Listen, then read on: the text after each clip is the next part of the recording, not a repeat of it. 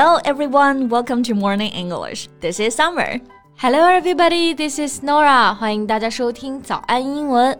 节目开始之前呢，先说一个小福利。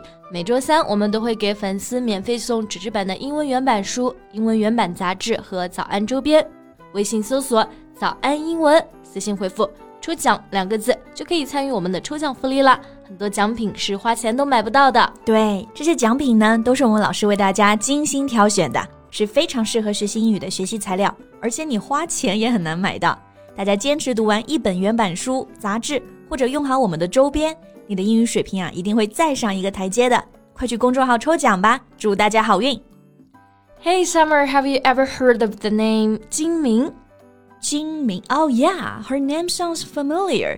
Is she the famous Chinese child star of the 1990s? 对，其实如果你是九零后啊、零零后， 可能不一定听过她的名字，但是在七零年和八零年那一代，相信你一定在电视上见过她。对。我记得金明是当时风头无两的顶流女演员啊。She acted in several television adaptations of Taiwanese romance novelist 琼瑶 's works，而且尤其是琼瑶阿姨啊，格外偏爱她，一手将她捧红，把她塑造成了琼瑶剧御用的童年女主角。Right, her famous work is 婉君。She presented excellent acting skills at a young age of nine。像我妈妈经常就说。啊，这个婉君长得好可爱呀，脸圆嘟嘟的。她可能希望我小时候跟她长得一模一样的可爱吧。But I'm sure you were also sweet, cute, and chubby when you were young. 嗯，sweet 不一定，chubby 倒是真的。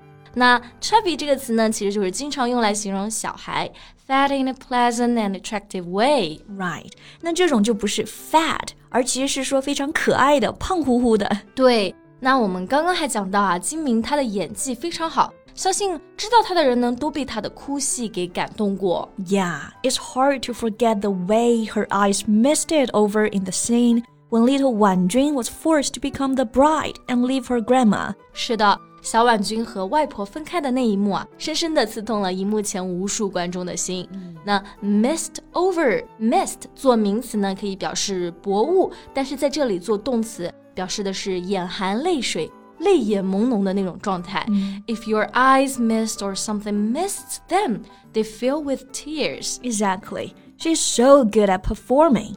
That's the reason why the audience can relate to her acting so deeply. 没错，但是当时在火遍全国的时候呢，他却做了一个非常惊人的决定。She decided to quit acting at the peak of her career. Yeah，当时啊，金明就是退圈了。那他后面都经历了什么呢？Let's find out in today's podcast。那我们今天的内容呢，都整理成了文字版的笔记，欢迎大家到微信搜索“早安英文”，私信回复“加油”两个字来领取我们的文字版笔记。那其实像金明这样突然退圈的童星呢，并不少。Working regularly as an actor might seem great, but some child stars choose to leave acting behind after starring in just one TV show. Yeah，因为演戏啊，并不是一件简单的工作。像这些童星呢，他们很小开始就工作，就更是如此了。 And with that instant success, sometimes comes with the realization that show business isn't an industry they want to stay in forever. 没错，小时候呢，刚开始演戏嘛，有可能是被星探发掘了，也有可能是父母觉得合适。但是小朋友们自己选择的其实非常少，嗯、所以等更成熟一点啊，有自己的想法， 他们想从事其他的事业是非常正常的事情。Right, like Jin Ming, she said that growing up, she had only two things in her childhood, either acting or studying. She then quit acting because she wanted to focus on studying. 是的，当时呢，她决定退圈，主要是想专心学业。但是呢，之后呢，她又跟大部分人做出了可能不一样的选择。She could have been recommended for admission to some art schools but she turned down the offer without hesitation. Yeah, recommend somebody for admission 这个短语啊，意思就是说保送，所以是说当时呢，她其实是有保送到很多艺术学校的名额，但是她完全没有犹豫就拒绝了他们。Instead, she applied for the School of International Studies at Peking University. 对她当时真的是一心要报考北大学习国际关系。嗯 it was only a fat chance for her, but she's determined to throw herself in it because she wanted to push her limits and learn more things. Yeah, and she managed to do it. 最后啊，她成功的考上了北大，真的还是很了不起呀、然后我们刚刚讲到这个短语啊，a fat chance，它不是按字面意思理解为机会很肥、机会很大，其实是说呢，这个希望非常渺茫，她呢很难上北大。 Yeah, the term is used ironically. 它的意思呢，其实是跟字面意思完全相反的。那之后很多年，有人问他当初为什么要去北大，金明的回答就是：She would probably never have the opportunity again if she missed this one。嗯，如果错过这次机会，可能以后就再也不会有了。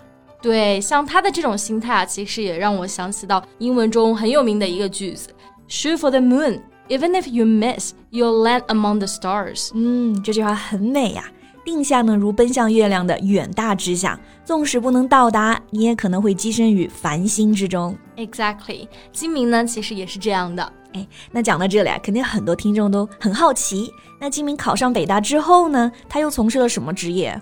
Well, she returned to acting after completing her studies, appearing in a few TV serials and taking on some hosting gigs before setting up a children's theater group. 嗯， 所以首先他还是重新回归了演艺圈，出演了几部电视剧，也试着当了主持人，take on hosting gigs，就是表示接一些主持工作的机会。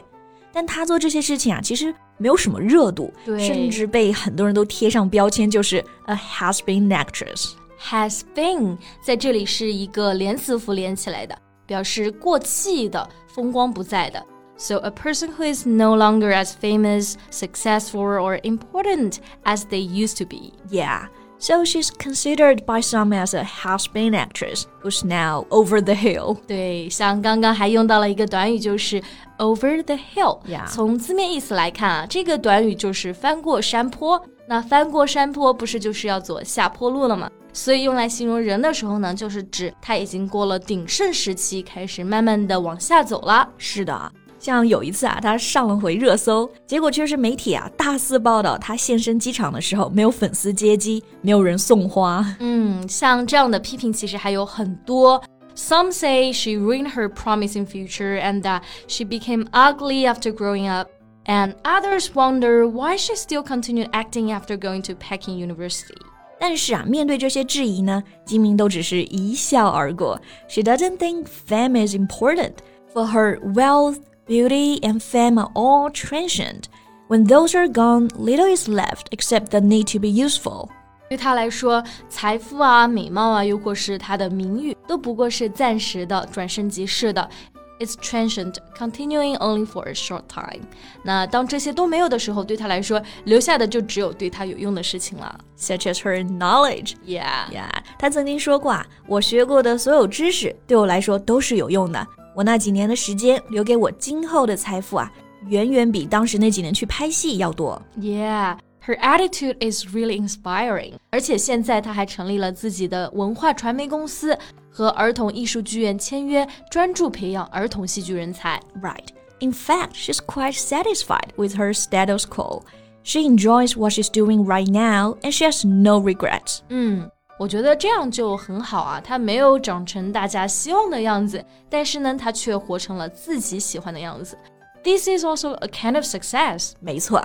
好了，那今天节目就到这里结束啦。最后呢，再提醒一下大家，我们今天的所有内容呢，都整理成了文字版的笔记，欢迎大家到微信搜索“早安英文”，私信回复“加油”两个字来领取我们的文字版笔记。So thank you so much for listening. This is Nora. This is Summer. See you next time. Bye.